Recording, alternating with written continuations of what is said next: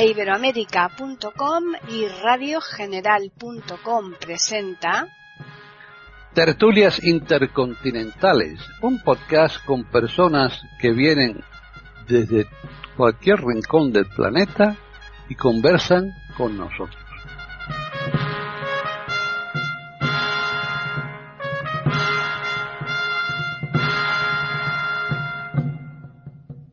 ¿Qué tal? Bienvenidos un día más a Tertulias Intercontinentales en iberoamérica.com. Soy Paqui Sánchez Galvarro y nuevamente estamos aquí para ofrecerles una tertulia con las personas que se encuentran. No somos todos los que tendríamos que estar, falta Davis, pero mmm, el resto de participantes sí. Vamos a saludarles. Por un lado se encuentra Juan Carlos Parra aquí en Madrid. ¿Qué tal, Juan Carlos? Pues bueno, aquí con frío. Mira, yo no tengo la suerte que tienen mis compañeros. Eh, saludar, hola Paquita, hola a todos y hola a mis compañeros, ¿no? Pero vamos, bien, bien. Eh, lo, lo, lo, que es lo personal, bien. Bueno, ahora vamos a continuar con Chile, que también hace buen tiempo allí. Jorge Muñoz nos está esperando para saber que le saludemos. ¿Qué tal, Jorge? Hola Paqui, hola queridos contertulios, espero que sea una excelente conversación y sobre todo que eh, le venga bien a nuestros auditores. Bien, seguimos en Argentina y está René Escape, ¿qué tal? ¿Qué tal, Paquita? ¿Cómo estás? Un beso grande, un beso grande también a los queridos contertulios y a nuestros oyentes eh, que están acá escuchándonos eh, los lunes en tertulias intercontinentales de iberoamérica.com y como siempre un placer mantener esta mesa y estas conversaciones. Bueno, y ya finalizamos también en un sitio privilegiado que es Colombia, en Bogotá. Está allí María Eugenia Dejar. ¿Qué tal, María Eugenia? Hola Paqui, y un saludo muy cariñoso a mis compañeros y a todos los que nos escuchan hoy. Bueno, pues eh, vamos a desvelar ya el tema del cual vamos a hablar a lo largo de pues más o menos una hora, que es lo que viene eh, durando estas tertulias. A veces nos pasamos un poquito más, pero vamos, normalmente se oscilan una hora, hora y algo. Y vamos a hablar de los cinco sentidos y de la percepción. Eh, después, a lo mejor, mmm, a lo largo de la charla, pues se amplía estos cinco sentidos a, a, más, pero vamos a partir de la base de los normales, de los habituales, de los que más se conocen. Así que comenzamos con Juan Carlos Parra. Bueno, pues eh, yo voy a empezar, si queréis, a delimitar todo esto un poquito para poder entrar en materia. Veréis, vamos a un poquito de la, la percepción. La percepción sabemos que es la sensación eh, eh, pues eh, interior, ¿no? Eh, que llega de, de, un, de un, estímulo, eh, un estímulo material, y esto llega a través de, los órganos de los sentidos. Esto es algo que tenemos claro.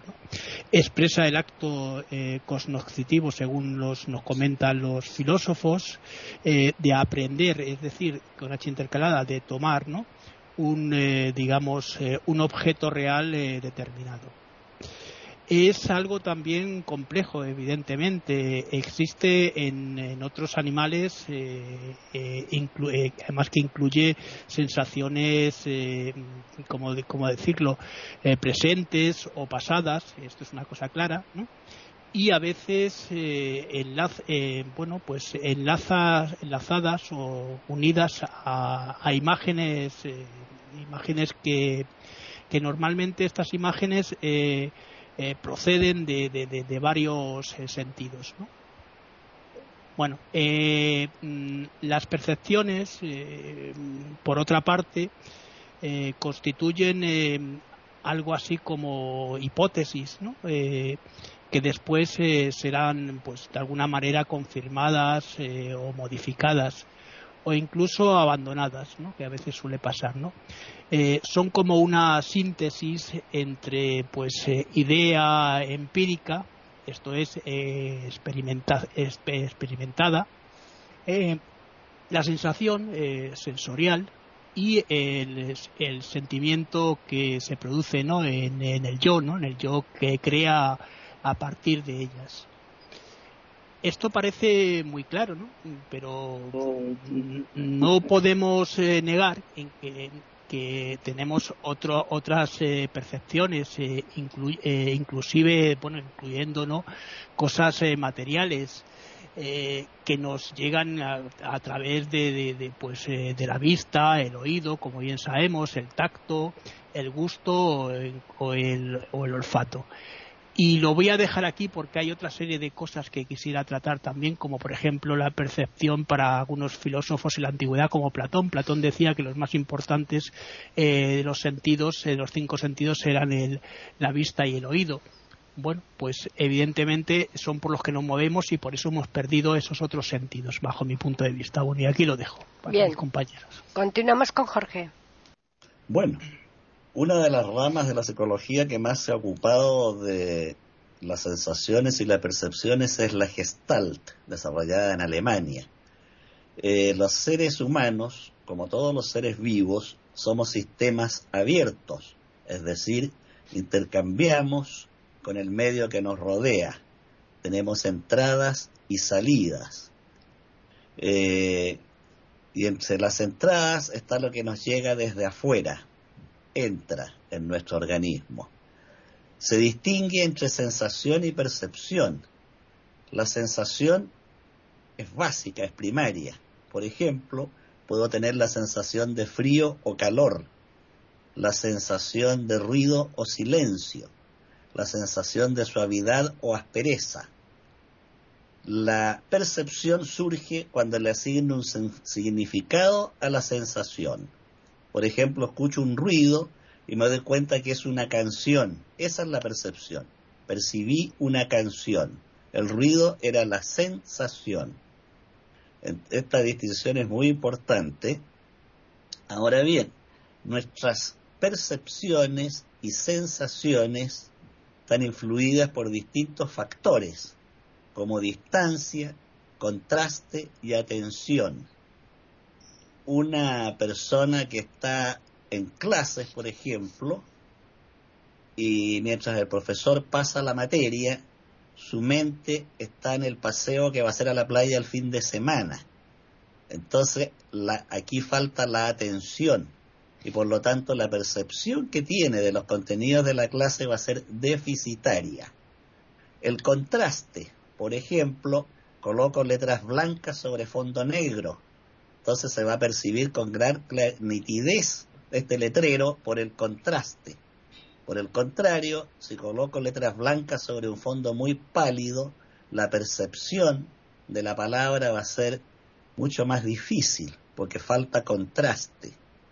La distancia a que estoy es importante. Si escucho algo muy encima del escenario donde están los músicos, me puede molestar el oído. Si es demasiado lejos, puedo no escuchar bien. Existe la distancia adecuada para mirar, para oír, para observar. También las percepciones se pueden ver afectadas por la ingestión de sustancias como las drogas. Entonces la percepción del medio que me rodea se va a distorsionar. Aquí tenemos que la percepción puede conducir a ilusión o a fantasías delirante. Por ejemplo, la persona que consume cocaína puede tener una percepción totalmente alterada de un hecho que está frente a él. También la percepción puede verse alterada por un accidente o enfermedad. Una persona que sufre una lesión cerebral va a alterar sus sensaciones y percepciones. Por el momento voy a quedar aquí, Paqui. muy bien. Seguimos con René. Bueno, eh, yo voy a comenzar como la, cómo se va construyendo el cerebro, ¿no es cierto? O sea, desde el niño pequeño, desde que el primer año de vida es fundamental, a medida que se va desarrollando el sistema nervioso central, sobre todo el cerebro, es evidente que todo esto que estamos hablando, que es eh, los sentidos y la percepción, tiene que ver con el cerebro, que es el órgano único y fundamental para poder eh, captar y y para que, nosotros, podamos hablar de este tema, ¿no? Em, ahí es donde se procesa toda la información. Y el niño se le multiplican las neuronas aproximadamente, el cerebro va creciendo con crecimiento y desarrollo hasta el sexto mes y después eh, se va desarrollando cada vez más la, digamos, las características, la especificidad de cada grupo neuronal para poder después este, ir alcanzando mayores condiciones y de esta manera va adquiriendo mayores actitudes, aptitudes y va tomando más sentido a lo, a lo, lo, que las sensaciones para darle más significado perceptivo. Como bien decía Jorge, eh, la percepción es cómo va captando el, eh, el pequeño, cómo va captando todo eso que va percibiendo. O sea, un niño puede sentir el a través de su boca, su succión, este, puede, su aroma, sus los sonidos, y esto a medida que va madurando y se va desarrollando y el sistema nervioso le va dando un significado y ya eso va tomando cada vez más importancia, más importancia, este, tanto eh, el uso de los cinco sentidos conocidos, que son la vista, el tacto, el olfato, el oído, el gusto, todo eso se desarrolla óptimamente.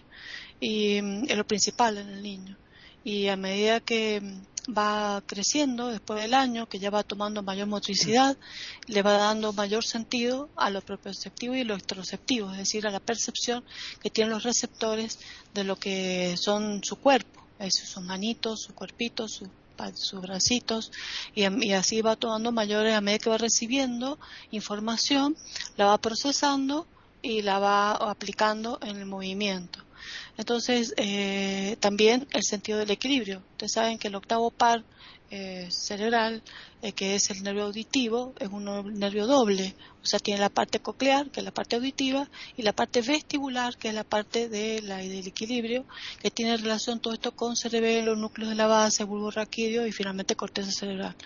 Entonces, esto también es muy importante para la ubicación de la cabeza, eh, de acuerdo a los órganos sensoriales y receptores que se encuentran en el oído interno, eh, va a dar lugar a la posición que va a tomar como respuesta el cuerpo para mantener el equilibrio. Entonces, lo que yo quiero simplemente decir es que todo lo que se percibe se hace a través de receptores. Hay receptores en cada uno de estos órganos. En la vista está en la retina, en el oído está en la parte del, del caracol, la parte coclear del sentido del oído y en la parte de los conductos semicirculares utrículo, sáculo, otros elementos, la parte del equilibrio.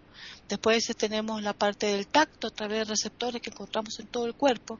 Esos tactos son de presión, son de, químicos también, eh, son también, por ejemplo, supongamos una sustancia que sacia o una sustancia que, arde o, también de temperatura, calor y frío, eh, todos estos eh, de dolor, todos estos receptores eh, a través de terminaciones nerviosas libres, se va toda la información, va llegando a al sistema nervioso central. Todo esto pasa, por supuesto, lo proprioceptivo, lo esteroceptivo, lo que tiene que ver con el cuerpo, lo que es tacto, tiene que ver con eh, lo que sería eh, la entrada a la médula espinal. Por eso es muy importante la médula que está en la columna vertebral. Ahí llega toda la información, asciende al cerebro y todo eso va pasando por distintos núcleos.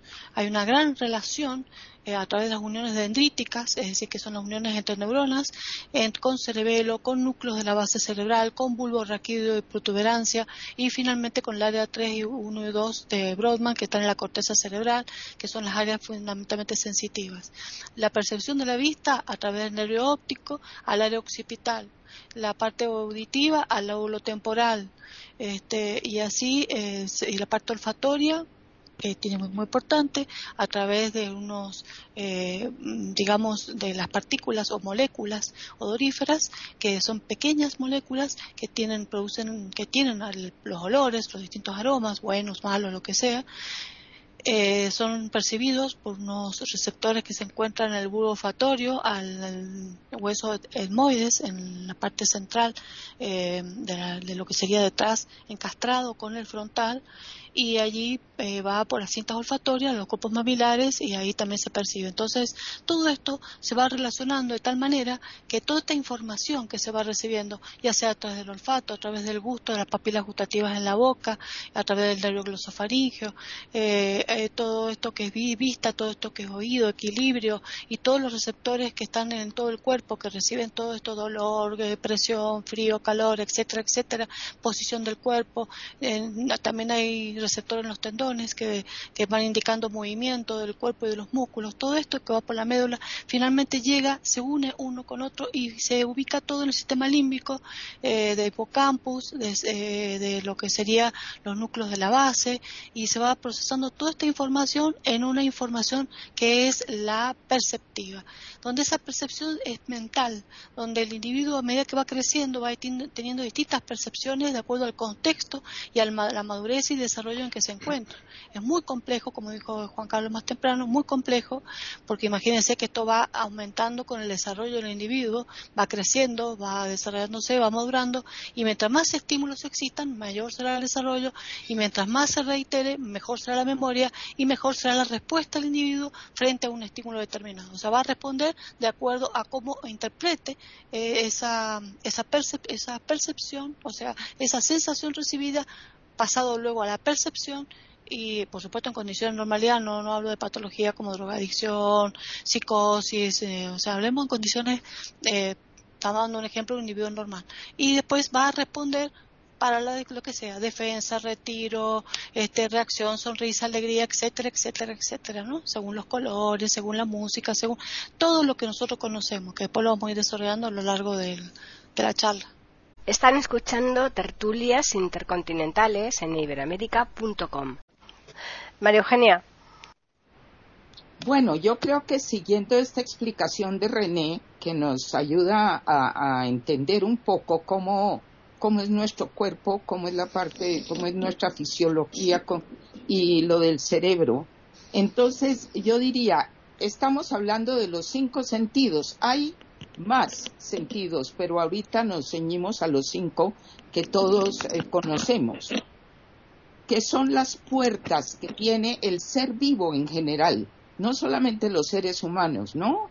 Los seres vivos y los animales también lo tienen, pero estoy hablando de nosotros, los seres humanos. Los cinco sentidos que son visión, oído, tacto, olfato y gusto. Y me llamó la atención hace algún tiempo eh, una, una sesión que vi de médicos donde explicaban que de estos cinco sentidos, todos con la importancia que tienen, el único que es indispensable para la vida es el tacto. Eso llama la atención porque uno pensaría en la importancia de otros, ¿no? Y sobre todo la visión, el oído. Pero el tacto es indispensable y si se pierde la posibilidad del tacto, no es posible sobrevivir.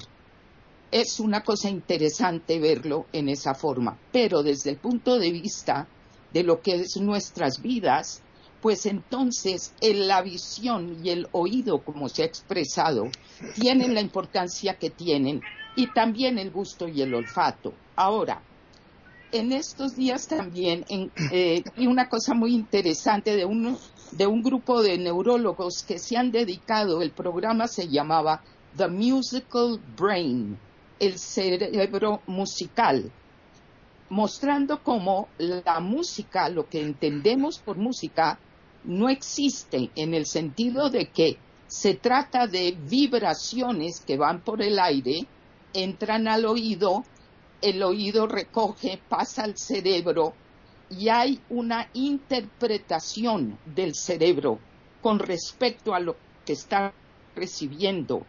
Y lo maravilloso es que esa composición, si se quiere, es, por ejemplo, lo que llamamos música, Igual nos pasa con la visión. El niño recién nacido tiene que ir desarrollando las capacidades, René nos las ha explicado, para aprender a ver, para aprender a hacer de esa interpretación del cerebro un conjunto que le dé un sentido a lo que está recibiendo. Y lo mismo pasa con los demás. Entonces, aquí entramos a lo que es la percepción.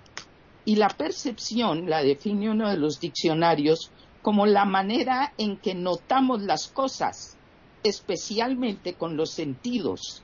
La percepción de cada individuo difiere de, los demás. No todos percibimos las mismas cosas en las mismas formas. Y la percepción da una idea, creencia o imagen que se tiene resultado de cómo se ve o se entiende algo, cómo se percibe. Esto es muy importante porque nos lleva a entender que la percepción, que es la interpretación de lo que entra por nuestros sentidos, depende en gran medida de los patrones culturales y familiares en que se cría un individuo. Esto nos eh, ayuda a entender, por ejemplo, que los prejuicios, la diferencia de color de piel de las personas, para poner un ejemplo, la forma como esto se interprete y surja de eso un prejuicio de superior o inferior, entra por la visión en el caso de los colores, pero la percepción va a depender de los patrones culturales. Esto tiene que ver con las fobias también entran por los sentidos, pero tienen que ver con la experiencia, como alguno de los compañeros estaba hablando, la, parte empírica, la experiencia que tenemos en las cosas. En el erotismo, por ejemplo, y después de, de, pronto hablo un poco más en ese sentido, pero en el erotismo, esta expresión creativa de la sexualidad humana, y ahí lo humano es bien interesante, porque en el humano la sexualidad no es únicamente reproductiva, sino tiene muchos más contenidos y, facetas, depende también de la percepción que a su vez va ligada a, los patrones en que se crían las personas. Y también entran por los sentidos las, las informaciones, pero también esto nos lleva a cómo percibimos, por ejemplo, el tiempo y el espacio. Entonces, yo voy a dejar aquí esto para ampliar un poco más después en la segunda parte, pero entonces entendería como resumen los cinco sentidos, que es lo que tiene que ver con nuestro cerebro y nuestro cuerpo físico, en la forma en cómo recibe estímulos y luego la interpretación que se le da a esto, por ejemplo, con el famoso musical brain, el cerebro musical. Por ahora lo dejo ahí. Juan Carlos. Bueno, pues ya hemos hablado de lo que es la parte más eh, química del ser humano. Evidentemente, el ser humano tiene varios componentes y este es importante, ¿no? Estos cinco sentidos se basan en la parte más, eh, bueno, de experiencia eh, física o química, ¿no? Mm, tenemos el sentido de la, de, la, de la, vista en el que, bueno, pues tenemos una percepción, pero dentro del sentido de la vista podemos tener también otra serie de, digamos, de sentidos, ¿no? Por ejemplo, el sentido del contraste o el sentido de, cómo percibimos los, los colores. Hay que tener en cuenta que muchos científicos dicen que no percibimos el color, que el color, el color es, un, es, cuando aparece la luz y se refleja sobre los objetos, que es cuando el cerebro lo puede percibir. Y aquí ya intervendría otra parte, que es la parte más eh, espiritual, más elevada del ser humano, que estaría dentro del cerebro y sería capaz de combinar una serie de elementos. Luego vendrían eh, el, sentido del oído, como decía Platón, es un sentido muy importante, donde está también lo del el, el equilibrio.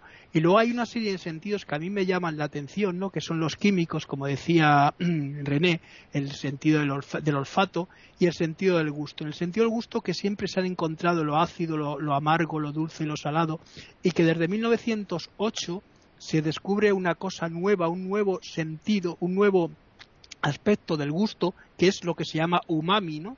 Esta forma eh, que al principio pensaban que era algo eh, exótico que no existía, pues en el año 2000 se ha demostrado que existen esas partículas de umami en determinados alimentos. En, el, olfato, bueno, pues hay el, diferentes terapias que ahora se están aplicando, que son las de aromoterapia, por ejemplo, para curar. Hay una serie de, de, situaciones que nos pueden ayudar. En cuanto al color, que tampoco se, se, me había olvidado antes de decirlo, ¿no?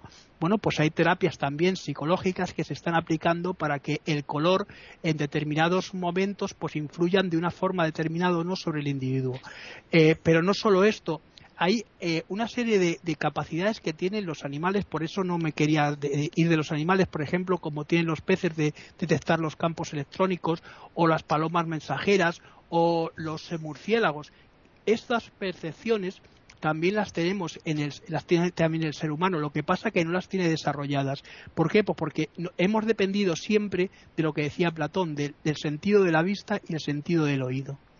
Eh, en hay una cosa que decía también Raimondo Lull, el filósofo de la Edad Media, ¿no? de, la Baja Edad Media, que decía una cosa curiosa, que es que esos cinco sentidos tienen que estar coordinados para poder realmente crear la realidad. Esos cinco sentidos que él llamaba a facio, ¿no? que es un, sentido nuevo que podríamos denominar como el sentido eh, central dentro del cerebro. Y aquí lo voy a dejar porque quiero luego seguir con una serie de cosillas, ¿vale? Jorge. Bueno, hay un viejo principio en la biología que dice la función crea el órgano. De modo que si el organismo humano ha desarrollado más el ojo, el oído, la piel, etcétera, es porque es lo que necesitaba. La función crea el órgano. Pues bien, eh, es interesante observar cómo las circunstancias que vivimos eh, alteran nuestras percepciones agudizando o aminorando la capacidad de nuestros órganos perceptores. Hace un tiempo conversaba con un psicólogo y me señalaba que tenía un paciente que padecía fobia a los perros.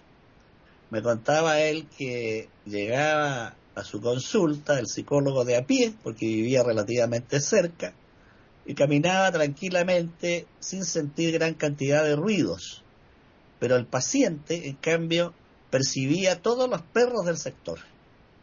Y yo me decía al psicólogo, me vengo para acá y no escucho ni un perro, pero él los percibía todos, porque la misma fobia le había hecho hipersensible el oído a los ruidos relacionados con un perro.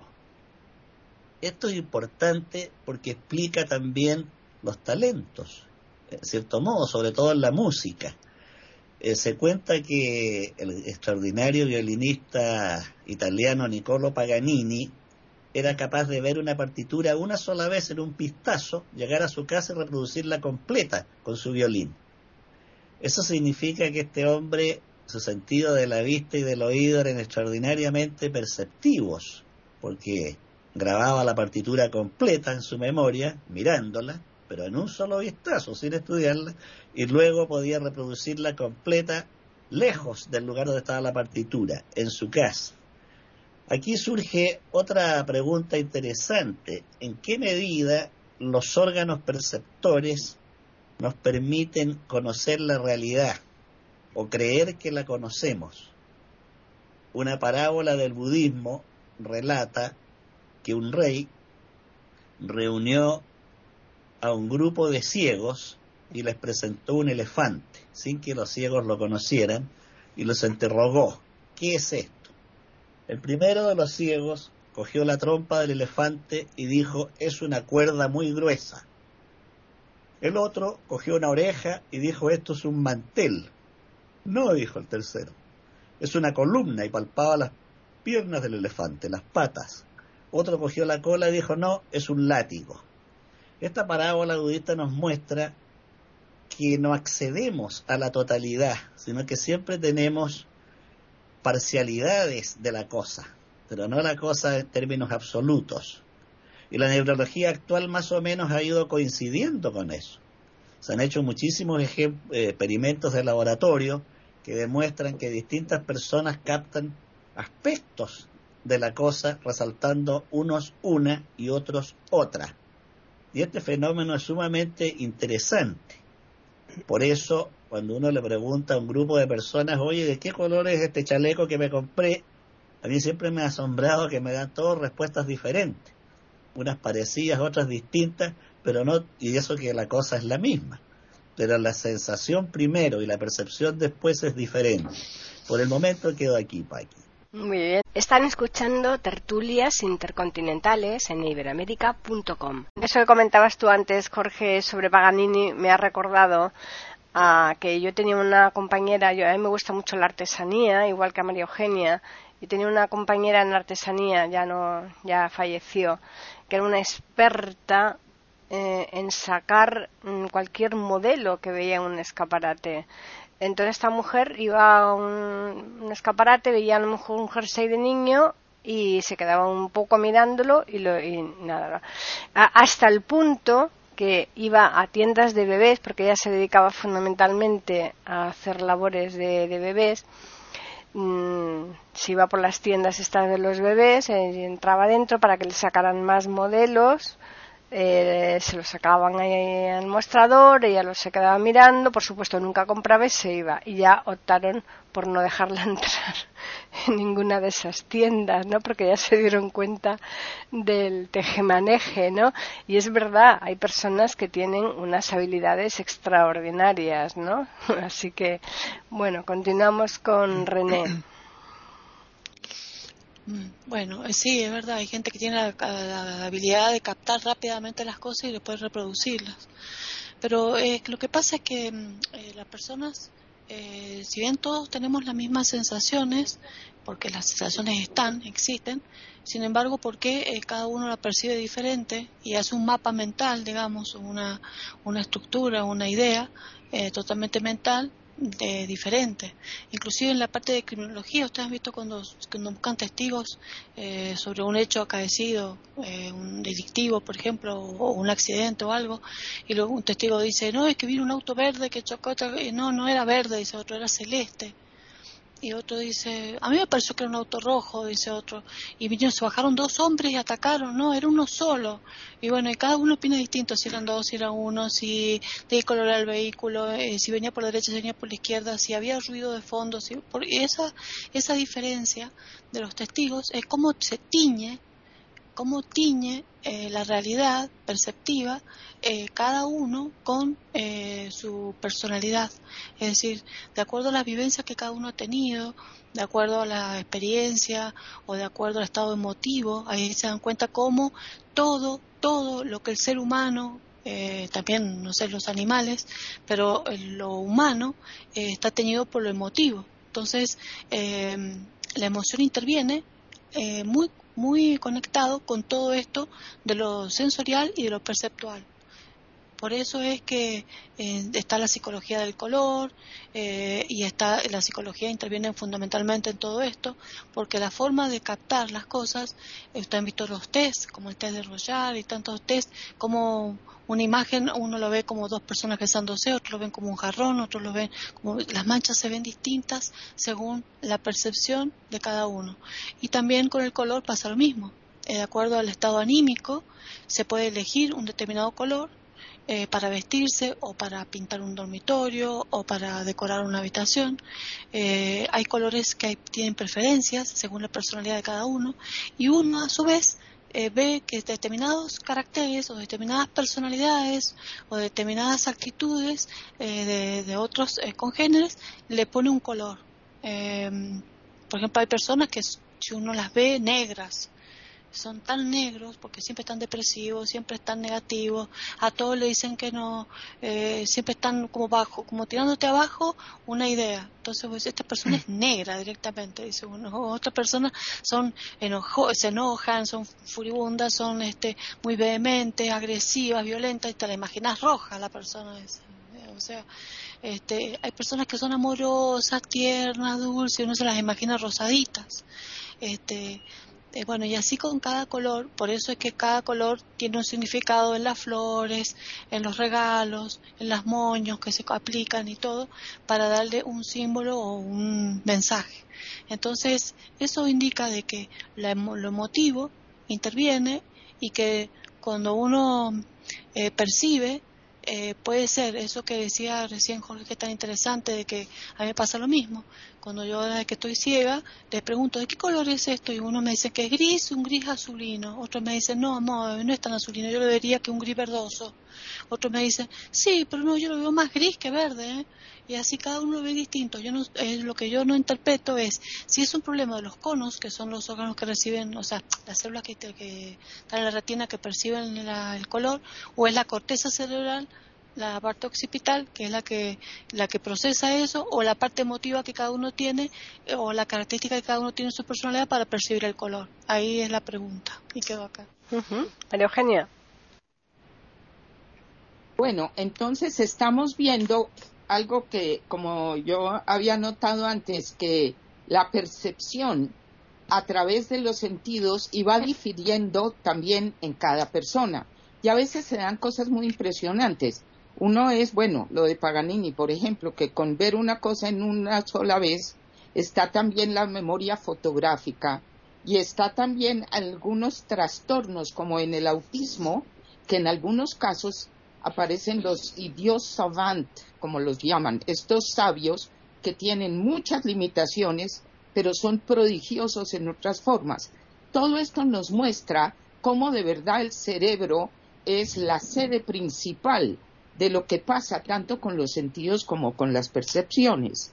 Desde el punto de vista, por ejemplo, de mi oficio, que es psicoterapia, una de las cosas que vemos mucho como psicoterapeutas es cómo le, le, conviene a la persona que llega a la psicoterapia ir a su manera y en su forma, pero ampliando las percepciones. Y alguna vez algún estudioso en esto decía, cambia tu percepción y cambian tus células. Y esto tiene mucho de cierto. Por eso una cosa muy importante es que todos entendamos que ampliar la forma de nuestra percepción también nos ayuda a ampliar una palabra que yo asocio mucho con esto de la percepción a través de los sentidos, que es tener perspectiva. Y eso otra vez tiene que ver con los patrones en los que nos criamos. A veces se dan crianzas en ámbitos donde las percepciones son enseñadas en una forma muy contundente y las perspectivas pueden ser muy reducidas. Entonces, aprender a ampliar las perspectivas es una cosa muy útil en casos, por ejemplo, de enfermedad física, de dificultad física, eh, de dolores, es asombroso lo que se puede lograr cuando una persona empieza a adueñarse de sus cinco sentidos y cómo puede también con ellos hacer un manejo de la perspectiva que tiene sobre la situación que hace una diferencia muy grande. Esto es particularmente interesante con respecto al dolor. Cuando uno entiende al dolor como la señal de ayuda y entonces aprende a manejarlo, por supuesto, tomando algo si es necesario, pero en lugar de simplemente acallarlo, aprender a manejarlo, esto me lleva a que esto de percepción y sentidos tiene mucho que ver para los que nos están escuchando en que uno entienda que uno es el capitán del navío. Y esto es una cosa alentadora cuando tenemos dificultades a través de nuestros sentidos. También está algo que es muy interesante, que son las percepciones extrasensoriales. Mucho se habla sobre esto, se hacen muchas experiencias, no siempre en los laboratorios se puede confirmar o no, pero la mayoría de las personas hemos tenido algunas experiencias extrasensoriales que a veces es difícil de unirlas con lo que se conoce de los sentidos. Sobre esto diría yo que algo interesante en cosas como por ejemplo puede ser la clarividencia o la telepatía es algo que hoy en día con lo que nos va enseñando la física moderna, incluyendo, por supuesto, la física cuántica, empieza a verse no tan imposible ni tan absurdo, sino simplemente nos ayuda a entender que las percepciones que vamos entendiendo a través de los físicos y de la física moderna también nos puede ayudar a captar mejor estas otras cosas que no son tan conectadas como lo entendemos con los cinco sentidos en sí, sino con otras capacidades interiores que yo creo que son lo que llamaríamos también de una parte superior a simplemente lo físico, no solo en los humanos,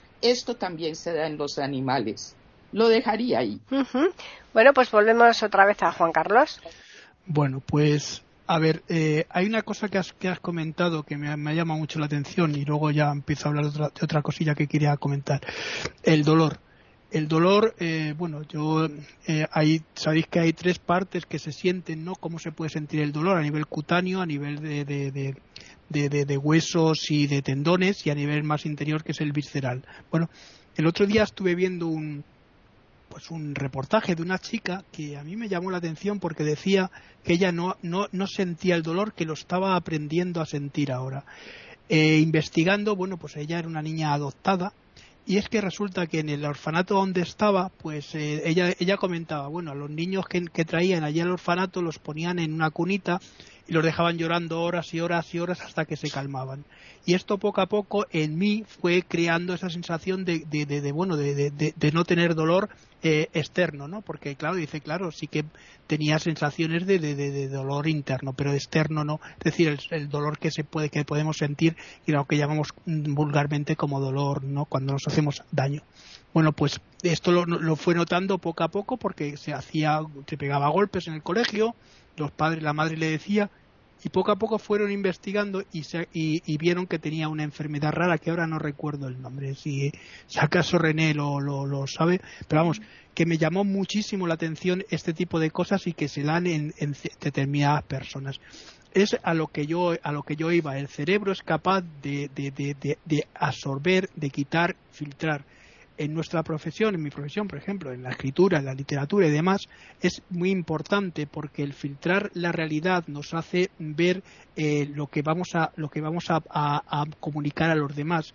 Recordad que la literatura no es fotocopia de la realidad, es imitación de la realidad. Con lo cual hay un, hay un punto que se escapa, que es la creación, que está dentro de otra categoría. Entonces, eh, hay una cosa que yo también eh, he notado en, en determinadas eh, personas, y a mí me sucede, ¿no? Que somos capaces de mezclar varios sonidos eh, eh, o varios sentidos, perdón.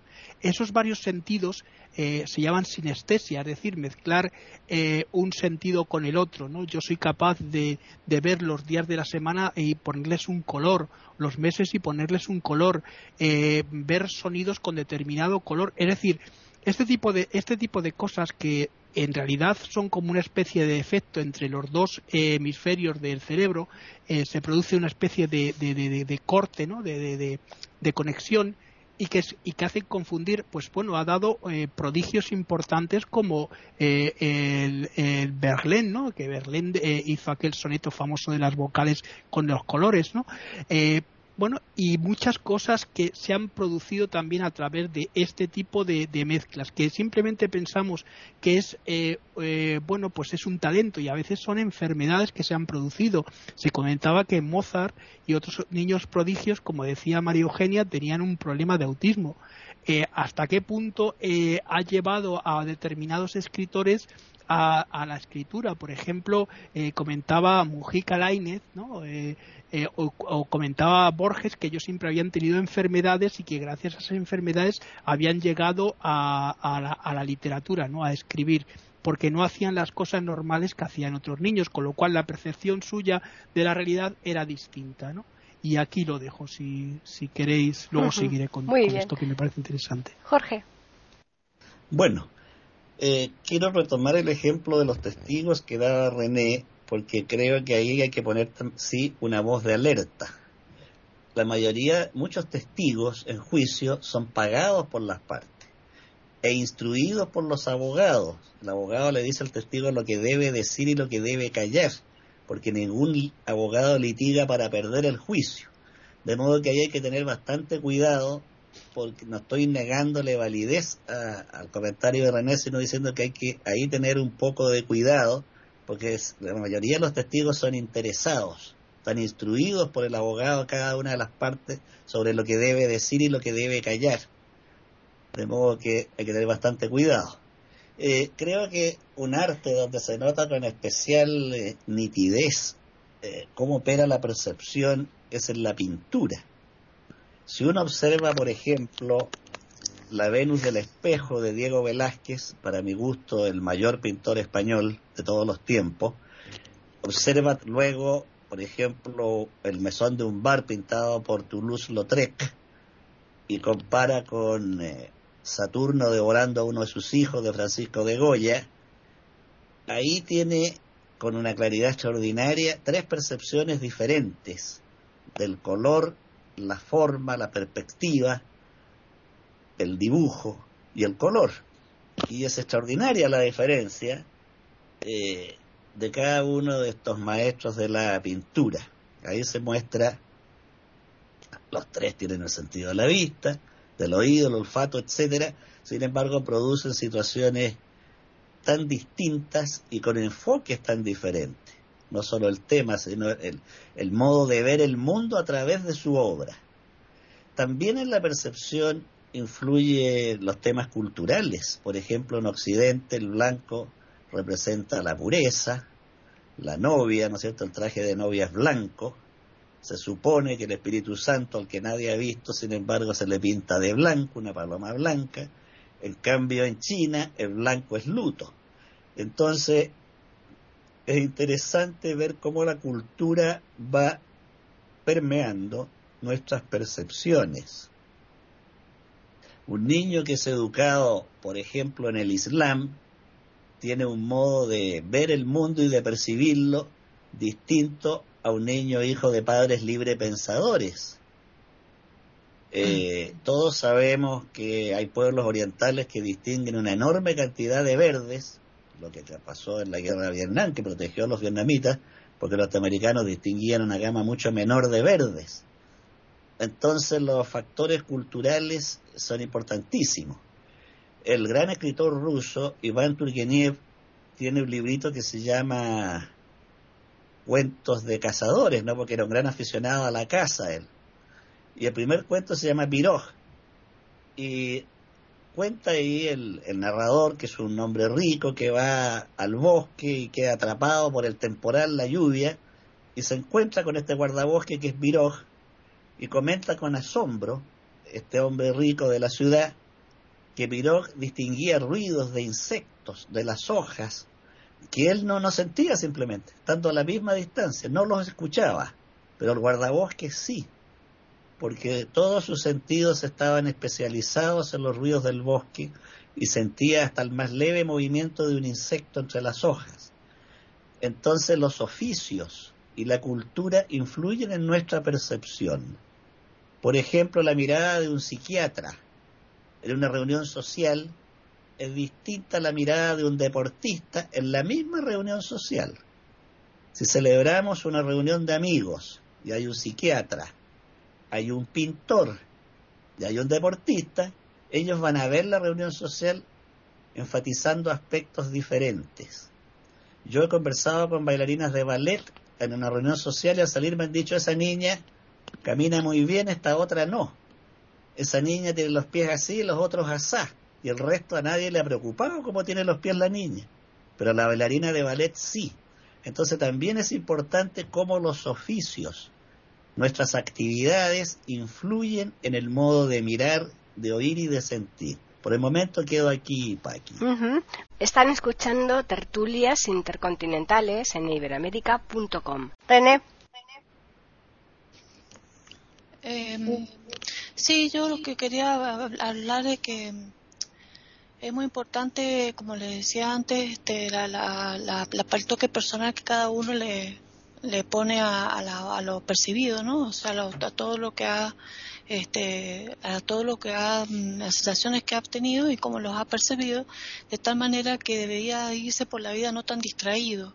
Porque muchas veces uno eh, vive intensamente las circunstancias y no se da cuenta de que hay cosas que hay que grabarlas bien en la mente y tratar de evocarlas siempre para que en el caso de que se perdiera alguno de los sentidos, uno pudiera tenerlo siempre, eh, poder reproducirlo a través de un esquema, un mapa mental, para poder eh, dejar que esa área siga percibiendo y sintiendo a ver, soy más clara, por ejemplo, uno que yo he quedado ciega de adulta, pero recuerdo muy bien las imágenes, los colores, todas esas cosas. Entonces, ¿qué pasa? Em, ahora eh, yo evoco todo eso. No es que me he olvidado para nada, me acuerdo perfectamente todo lo que he visto y, y los colores de cada cosa, cómo eran, los jardines, los pájaros, el cielo, todas las cosas. Entonces, al reproducirlas, eh, área, por ejemplo, eh, me han hecho una resonancia nuclear magnética el cerebro y lo que son los nervios ópticos se ven adelgazados, atrofiados, porque no, no hay retina, entonces está atrofiado lo que no, no va al estímulo. Sin embargo, el área cortical, que es el área 17-18 de Brodmann, que se encuentra en la parte posterior del cerebro, que es la que recibe toda la imagen, la procesa, la interpreta y hace la verdadera percepción y de ahí se hacen las conexiones con todas las demás áreas de lo percibido visualmente con el sonido, con la memoria, con la sensibilidad, con todo lo recuerdo, con todo lo que uno quiera identificar y darle significado a esos elementos que está percibiendo, la tengo totalmente, podría estar atrofiada, pero los mismos neurólogos se asombraron pensando que estaría adelgazada esa área y no, está inclusive hasta más engrosada. ¿Por qué? Porque es tanta la evocación que uno hace de lo percibido que esa área cerebral sigue trabajando, aunque no perciba, aunque no esté recibiendo las imágenes eh, por parte del nervio óptico pero la mente, todas las demás áreas eh, que intervienen, cerebrales, siguen haciendo conexiones, e cambiando información con esa área occipital y entonces eh, se sigue evocando el recuerdo y sigue esa área en funcionamiento.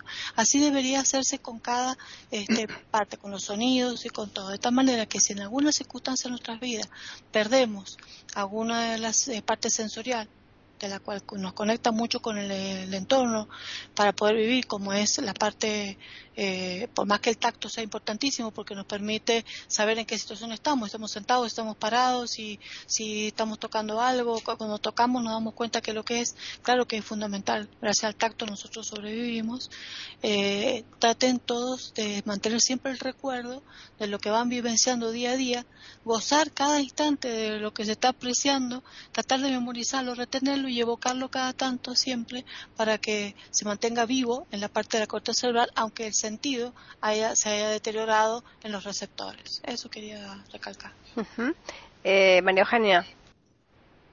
Bueno, entonces ya como eh, resumiendo un poco con toda esta cantidad de información tan valiosa que estamos compartiendo acá, yo les diría a todos los que nos escuchan que entiendan que de las cosas que uno puede hacer con uno mismo es entender que manejamos una nave, que es nuestro cuerpo, y tenemos voz y voto en las cosas. Entonces me voy a referir otra vez con respecto al dolor, por ejemplo.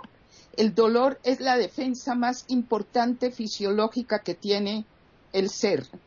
Y la capacidad de, no sentir dolor, como nos decía hace un rato Juan Carlos con algún ejemplo, hay un, un médico maravilloso que se llama el doctor Paul Brand el doctor Brand escribe un libro que se llama El dolor, el regalo que nadie quiere. Su especialización es la lepra. Y lo que él explica en una forma magnífica es cómo la incapacidad de sentir dolor es la tragedia de la lepra. Y por esa razón es que hay tantos daños en el leproso, es por la incapacidad de percibir las señales que obliguen y el dolor tiene la importancia de que duele y me obliga. No puedo decir que me voy a pensar en otra cosa cuando el dolor de muela es brutal. Eso es la defensa que tenemos pero también tenemos que aprender cómo se maneja y tenemos los elementos en el cerebro también para los manejos de los dolores y para poder entenderlos como algo que me defiende y yo lo manejo. Los miedos, por ejemplo, es absurdo perder el miedo porque sin miedo ser temerario es un peligro permanente. Pero lo que sí va uno aprendiendo y puede aprender es a bajarle el miedo al miedo y quedarse con la dosis como en el dolor de lo que nos ayuda y nos permite manejar lo que estamos eh, viviendo en una forma tal que no sea tan apabullante como muchas veces puede ser. También hablando con respecto a las emociones, por ejemplo, eh, es una buena idea ampliarnos siempre, ampliar nuestra mente, ampliar nuestras capacidades. Por ejemplo, con el oído. Y en psicoterapia uno ve mucho en la, este ejercicio de ampliarnos cada cual en sí mismo y a su manera, ampliar el oído. Casi siempre empezamos a entender que cuando no sabemos escuchar, oímos, pero escuchar implica no solamente que yo oiga lo que creo que me van a decir y de una vez preparo mi respuesta, el ejercicio de volverme un buen escucha está en la raíz de todo trabajo, por ejemplo, psicoterapéutico, y no asumir que el otro va a leer mi mente y que yo sé lo que me están diciendo. Entonces yo les diría a los que nos escuchan, que se vuelvan los dueños y los que manejan sus propias experiencias, amplíen sus sentidos.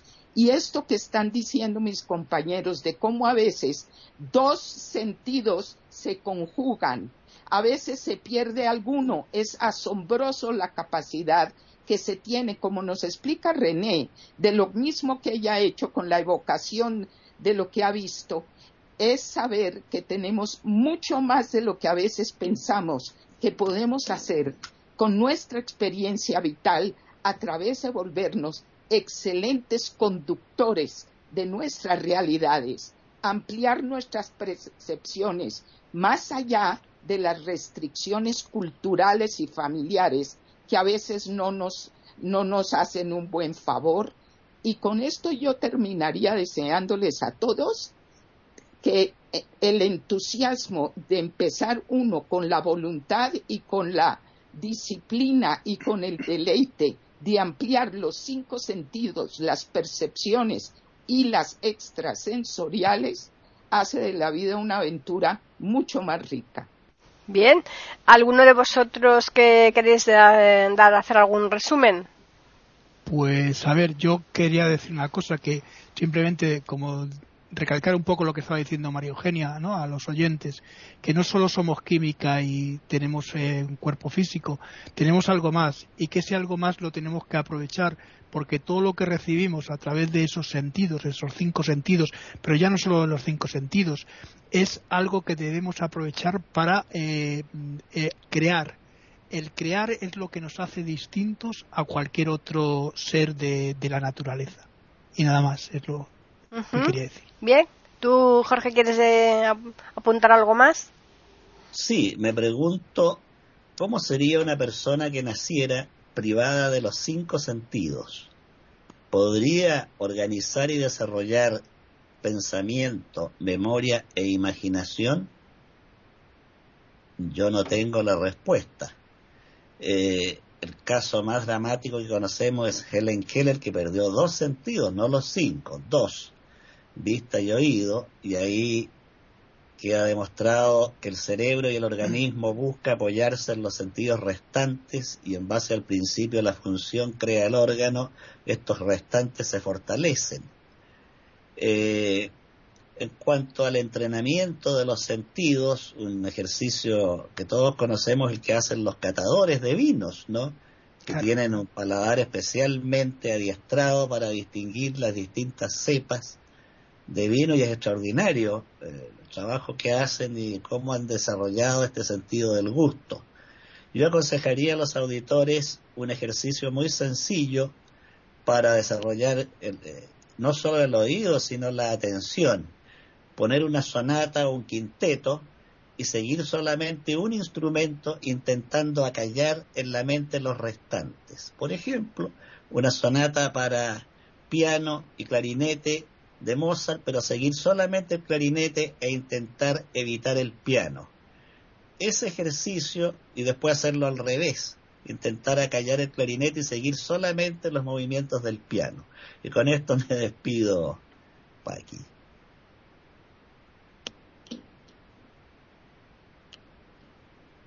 ¿Aló?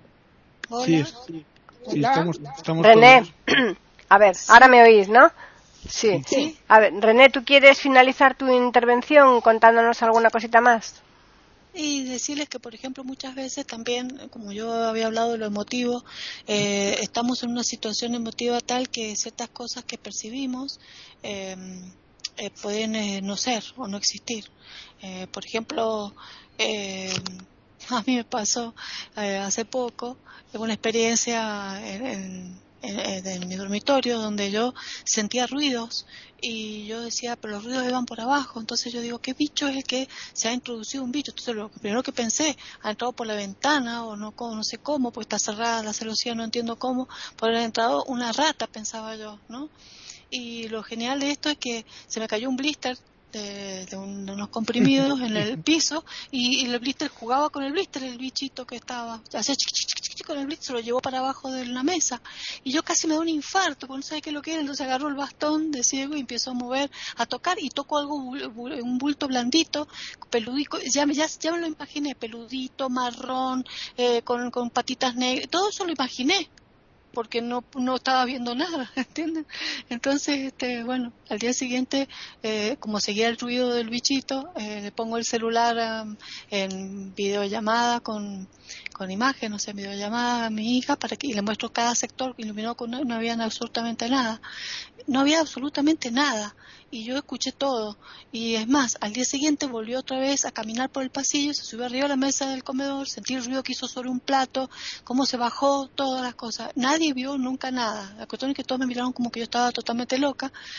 Y al, al, final llegué a la conclusión que podía ser que cuando yo abro la puerta del departamento para sacar la basura, es probable que se haya metido un gato, porque hay muchos gatos en los distintos pisos, y el gato pasó la noche conmigo, se escondió, pues se asustó cuando vio el bastón, y se ha ido. Raro, porque ¿qué otro bicho podía jugar con un blister? Bueno, yo quedé como loca, no sabía si era ilusión, alucinación no, porque no veía, pero sí una ilusión, o sea, del sonido. No sé, quedó como un misterio. Entonces, eh, ¿cuántas cosas percibimos y en un contexto mental o emocional o en qué circunstancias nos encontramos?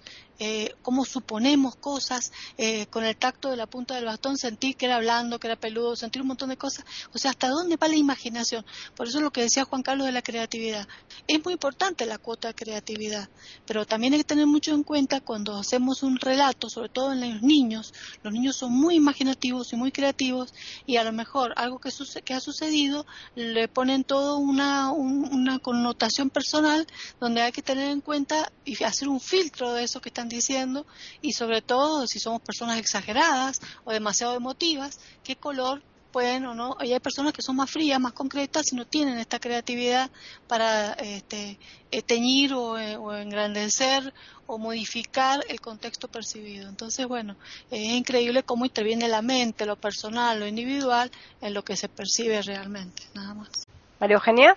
Lo único que yo le eh, agregaría en todo esto es que, y lo está diciendo René realmente, es que entendamos que lo emocional va a estar tan presente siempre y poder por eso eh, eh, hacer un manejo de mayor serenidad, no controlando solamente y suspendiendo los temores o las sensaciones, sino ampliándolas nos da mucho más seguridad. Es lo último que iba a decir y que les quede a todos. Saber que no somos presos de estas situaciones a través de emoción y percepción si aprendemos a ser quienes manejan nuestra nave llamada cuerpo en la experiencia. Eso es todo. Bien, pues Juan Carlos nos quiere decir alguna cosita más. decir una, cosita solo, eh, a raíz de lo, que, de lo que está diciendo también María Eugenia.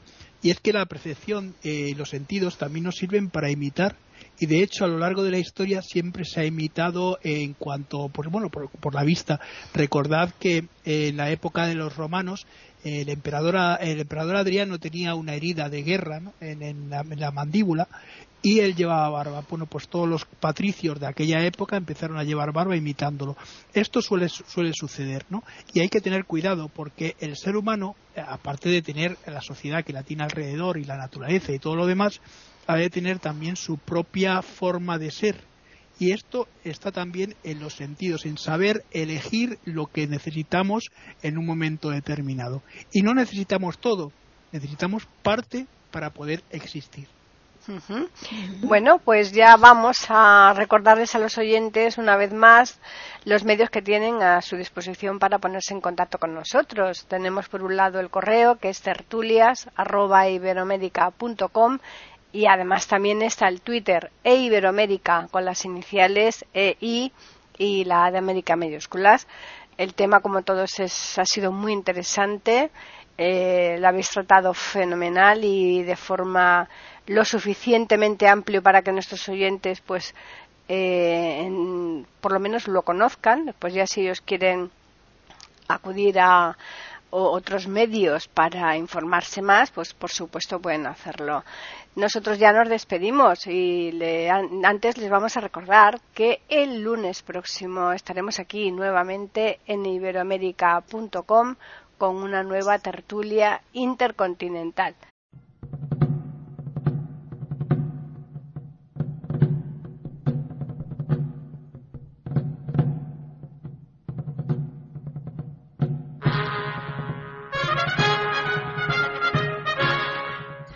Acabamos de ofrecerles el podcast de tertulias intercontinentales.